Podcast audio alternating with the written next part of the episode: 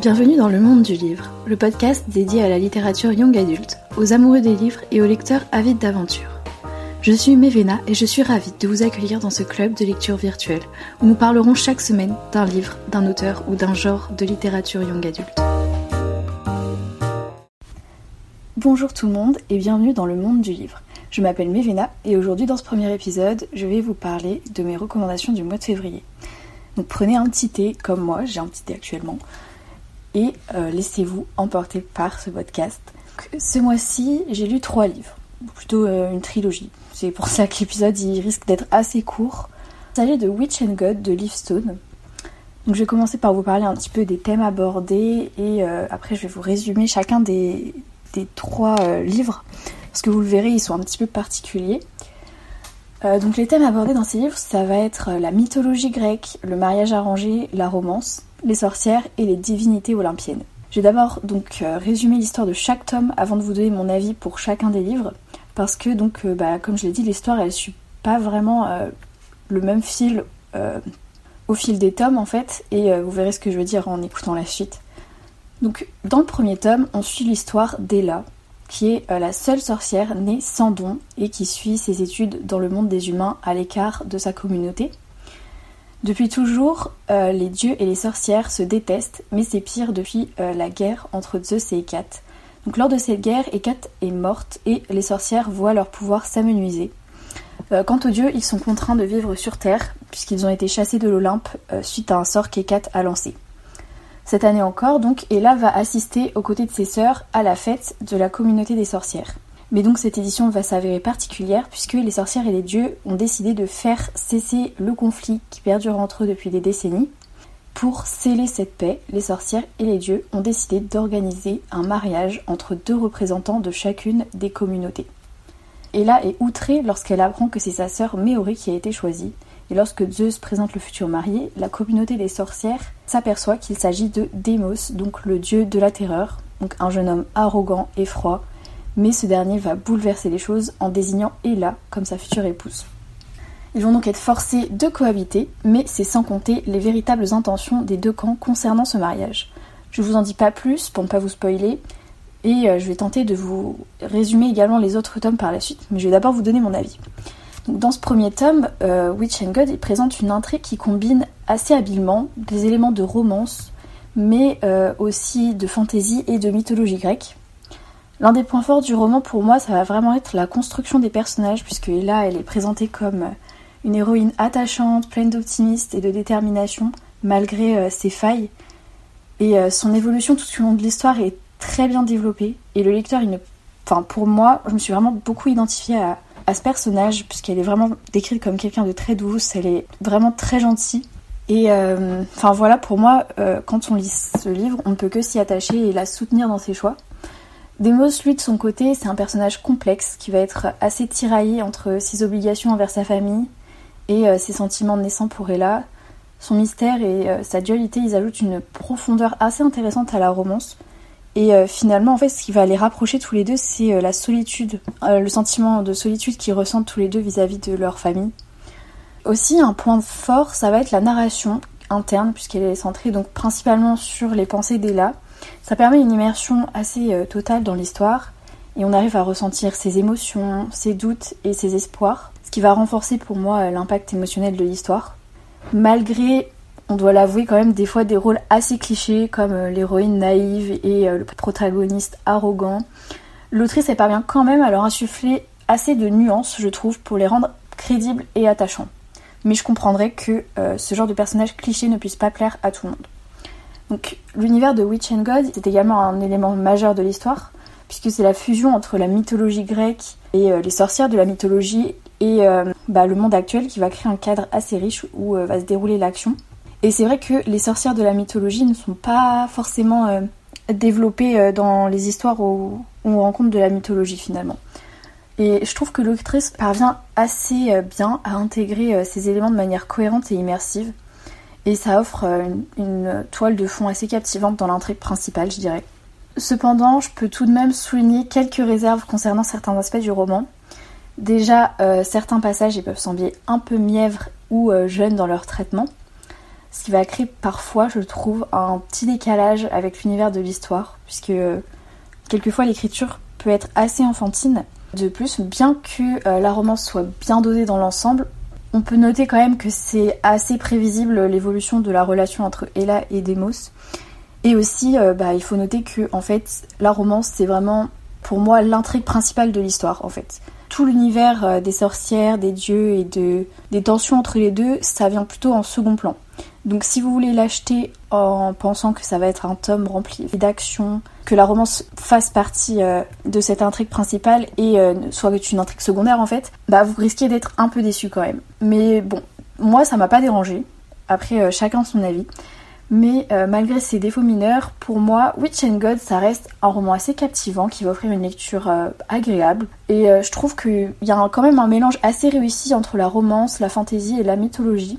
Et euh, bah, pour ceux qui aiment euh, ce genre d'histoire, ça peut vraiment euh, vous intéresser. Les personnages ils sont bien développés, l'univers il est assez riche, l'intrigue aussi, donc ça en fait une lecture assez recommandée pour ceux qui cherchent une escapade dans un monde avec de la magie, des dieux, etc. Donc passons au tome 2. Alors une chose qui m'a énormément surprise par rapport au tome suivant, c'est que ce n'est plus Ella la narratrice. En fait, dans le tome 2, on suit les aventures de l'aînée Circé, et dans le troisième tome, celle de la cadette Méoré. Et on comprend donc en lisant les quatrièmes de couverture que euh, chacune des sœurs va finalement finir par tomber amoureuse d'un dieu. Donc dans le second tome, comme je vous l'ai dit, on suit les aventures de Circé. Elle est destinée à devenir la guide de sa communauté et euh, sa relation avec le dieu Hermès qui a été brièvement développée dans le tome 1 évolue et on retombe comme dans le premier tome dans une sorte d'enemies to lover donc Circé, elle a pas le temps de songer à sa relation ambiguë avec le dieu, ni au baiser qu'ils ont échangé au début du livre. Et pourtant, elle ne nie pas qu'elle a des sentiments pour lui, puisque cela remonte à son adolescence où elle avait un petit crush sur lui, vite touchée par la tendance un peu playboy du dieu.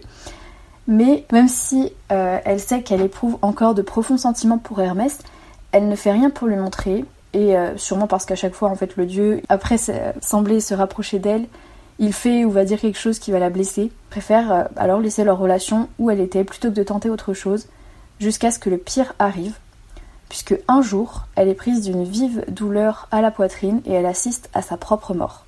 Sous le choc, la jeune sorcière va se retrouver face à Hermès qui va être chargé de la guider jusqu'aux enfers.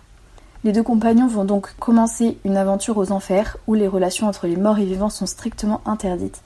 Ils vont donc se rapprocher vis-à-vis de, de cette aventure mais Circé est bien déterminée à revenir dans le monde des vivants et Hermès à comprendre le mystère qui entoure sa mort. Je vous en dis pas plus, puisque ça c'est vraiment euh, les éléments qu'on va retrouver dans la quatrième de couverture. Mais bon, le deuxième tome euh, de la série, il nous plonge un peu plus profondément dans euh, l'univers créé par Livestone. Et cette fois, l'histoire va se concentrer sur Circé, la sœur aînée d'Ella, alors qu'elle se prépare à endosser le rôle de guide pour le futur bébé d'Ella, m'aider. Oui, parce que du coup, dans ce tome, je ne l'ai pas dit, mais Ella est enceinte. Mais donc, elle va se retrouver confrontée à une série d'événements troublants. Déjà sa mort, et ensuite toute son aventure aux enfers où elle va être accompagnée par Hermès. L'un des aspects les plus intrigants de ce tome, c'est l'exploration approfondie des enfers et de la mythologie grecque qui s'y rattache. Livestone, elle parvient à donner vie à cet univers sombre et mystérieux tout en offrant une interprétation originale de personnages emblématiques comme Hadès et Perséphone, mais aussi, euh, il y a de nouveaux personnages comme Tatanos et euh, Némésis. Donc Tatanos, le dieu de la mort, et Némésis euh, du châtiment. Et ça va enrichir encore l'intrigue et ça va contribuer à élargir l'univers. L'intrigue, elle est également, comme le premier tome, bien construite, avec un rythme assez captivant qui maintient l'intérêt du lecteur, je trouve. Il y a des rebondissements assez inattendus et des révélations surprenantes qui vont ajouter une tension palpable à l'histoire ainsi que des dilemmes moraux auxquels euh, les personnages vont être confrontés. Ça, bah, comme le premier tome, ça va être euh, quelque chose euh, d'assez prononcé. En fait, les personnages sont assez complexes et nuancés tout de même. Également, ce que je peux souligner, c'est que j'ai quand même eu plus de mal à m'attacher à Circé et Hermès, je trouve, qu'à Ella et Demos dans le premier tome. En fait, je pense que c'est parce que, bah, en ayant lu le premier tome, j'avais pas vraiment regardé les autres tomes. Et je m'étais dit que la suite, ça allait être la suite de l'histoire d'Ella et d'Emos. Et quand j'ai vu que c'était euh, celle de Circé et euh, Hermès, ça m'a un peu surprise, j'ai dû l'avouer. Mais euh, bah, finalement, c'était quand même bien. Mais j'avoue que j'ai quand même préféré le premier tome. Je trouvais que l'histoire de Circé et Hermès était un peu moins comme ils, se connaissent depuis plusieurs années, on n'a pas vraiment eu le début de l'histoire d'amour que bah, celle d'Ella et Deimos. C'est vrai qu'on a eu tout de A à Z, ça, ça a pu jouer aussi. Donc en ce qui concerne la romance entre Circé et Hermès, elle est développée de manière assez convaincante quand même, avec des tensions et euh, une alchimie entre les deux. Euh, mais donc leur relation elle est assez tumultueuse, mais elle est explorée tout de même avec une certaine sensibilité, je trouve. Même si certains lecteurs, je pense, peuvent trouver que leur dynamique est un peu frustrante, puisqu'il euh, y a beaucoup d'obstacles qu'ils doivent surmonter en fait ils ne se l'avouent presque jamais, ils ont beaucoup de mal à l'avouer tous les deux, leurs sentiments réciproques. Euh, cependant, malgré ses nombreux points forts, ce deuxième, tome il n'est pas non plus sans défaut. certains lecteurs ils pourraient trouver que l'écriture de Livestone est trop contemporaine pour euh, ce récit. Ce qui peut parfois, oui, bah, comme le premier tome, en fait, ça crée un espèce de décalage. C'est vrai que la plume de l'autrice, je l'ai pas trouvée particulièrement euh, saisissante. En fait, on plonge dans l'histoire assez facilement, mais euh, j'avoue que la, plume de l'autrice ne m'a pas plus interpellée. Enfin, je ne l'ai pas trouvée spécialement belle, en fait. Pourtant, bah, ça fait le travail, finalement, on plonge tout de même dans l'histoire, je trouve. Voilà pour le tome 2, je vais passer au troisième volet. Donc euh, le troisième volet de l'histoire, c'est Méo... ça va parler donc de Méoré, euh, la cadette, qui va se voir confier la mission de retrouver la baguette de Circé pour... Euh, bah, je vais pas vous dire pourquoi, pour pas vous spoiler forcément. Mais donc l'artefact est caché quelque part sur l'île d'Ayaya. Ouais, je suis pas sûre que ça se dise comme ça. qui est la résidence première des sorcières, qui était perdue depuis des centaines d'années. Et euh, alors que les tensions avec Zeus vont s'intensifier, euh, le dieu va comploter pour forcer Méoré à concevoir une descendance qui pourrait renforcer son propre pouvoir. Et Méoré va refuser de se soumettre à ses plans déterminés à combattre. Malgré le serment du Styx qui le lie, Zeus va chercher à briser la résistance de Méoré, et donc elle est enlevée et jetée dans les forges d'Héphaïstos, le dieu du feu et des métaux. Elle est donc contrainte à une cohabitation forcée, et euh, ils vont devoir euh, tous les deux surmonter leurs différences. Malgré les tensions euh, croissantes entre les dieux et les sorcières, Méori va trouver un allié inattendu en Héphaïstos et leur relation va évoluer alors qu'ils vont lutter ensemble pour échapper aux machinations de Zeus. Donc le troisième tome de la saga, il offre une continuation assez fidèle des forces et faiblesses déjà présentes dans les tomes précédents. En revanche, j'ai remarqué une, évolution de la plume de l'autrice, je l'ai trouvée un peu plus prononcée, plus forte en fait. Je sais pas comment expliquer, mais je l'ai trouvé un peu mieux dans le troisième tome. Donc si vous êtes un amateur de romances euh, un peu spicy, euh, alors cette suite euh, pourrait vous séduire. Ah oui, parce que je ne l'ai pas précisé, mais c'est vrai que les romances sont un petit peu spicy dans les trois tomes en fait. Donc cependant, pour ceux qui vont chercher plus une intrigue complexe avec des personnages très nuancés, je veux dire une intrigue principale autre que la romance, etc., vous pourriez être, rester un peu sur votre fin et avoir un goût un peu mitigé euh, sur, euh, sur cette saga. L'une des principales forces de ce tome, ça va résider dans euh, la romance entre Méoré et Héphaïstos, puisque l'auteur va prendre soin de développer leur relation et va nous permettre de découvrir plus en profondeur les personnages et leur dynamique. Les passages intimes entre eux vont être décrits avec une certaine délicatesse, mais ils conservent tout de même une touche de sensualité qui pourrait plaire à certains lecteurs et déplaire à d'autres, remarquez. D'ailleurs, l'exploration des aspects mythologiques, ça reste un point fort euh, de la série, puisque les forges d'Héphaïstos et les Cyclopes, euh, ça va offrir un cadre euh, assez fascinant pour l'histoire, tout comme bah, les enfers pour le deuxième. Et l'auteur parvient à intégrer ces éléments de manière assez convaincante dans le récit. Cependant, malgré ces points positifs, j'ai quand même pu déceler quelques faiblesses, puisque tout d'abord, bah, comme pour les autres tomes, le langage y paraît parfois un peu trop jeune, entre guillemets et euh, ça peut parfois nuire en fait à l'immersion du lecteur euh, dans, dans la lecture, je trouve. Euh, de plus, il y a certains rebondissements de l'histoire qui peuvent sembler assez prévisibles, bah, ce qui peut rendre la lecture un peu moins captivante pour ceux qui apprécient les surprises. Bah, finalement, comme dans les, deux premiers tomes, hein, on va pas se mentir. Mais en outre, bah, la, caractérisation de Zeus apparaît comme un point faible puisque son comportement il est assez caricatural et ses actions il semblent peu crédibles. Et ça peut parfois donner l'impression que l'auteur a manqué euh, d'approfondir euh, le personnage de Zeus, qui pourtant euh, bah, est très important dans les trois tomes. Et je dois avouer que oui, des fois je l'ai trouvé un peu caricatural quoi.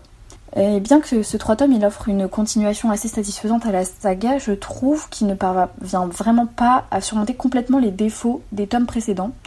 Donc les fans de romance et de mythologie y trouveront certainement leur compte, mais pour ceux qui cherchent une lecture un peu plus complexe et euh, nuancée, ce tome pourrait euh, bah, laisser un petit goût euh, d'inachevé entre guillemets. Et oui voilà, globalement c'est ça. Après franchement, moi euh, c'est cette, saga pardon, elle m'a beaucoup plu parce que bah, je suis quelqu'un, j'adore la mythologie grecque et les romances. Donc ça m'a vraiment pas dérangé que la romance soit l'intrigue principale des trois tomes. Et bah comme je l'ai dit, je trouvais quand même que les personnages étaient assez bien développés. Et euh, même si oui, bah comme je l'ai dit, le personnage de Zeus est assez euh, caricatural et on a du mal à comprendre en fait ses intentions, ses motivations. Mais euh, autrement, vraiment, j'ai adoré cette saga, je vous la conseille vivement. Pour conclure cette revue, je dirais que si vous êtes fan de mythologie et de romance, foncez. Mais gardez bien en tête que l'intrigue principale reste tout de même la romance, même si l'intrigue secondaire prend beaucoup de place également. Et donc voilà, c'est la fin de cet épisode. J'espère qu'il vous aura plu. N'oubliez pas de vous abonner pour ne manquer aucun épisode. Et surtout, n'hésitez pas à partager vos propres expériences de lecture et vos recommandations dans les commentaires. D'ailleurs, euh, dites-moi si vous avez lu Witch and God et ce que vous en avez pensé. Je vous fais de gros bisous et je vous dis à bientôt pour le prochain épisode.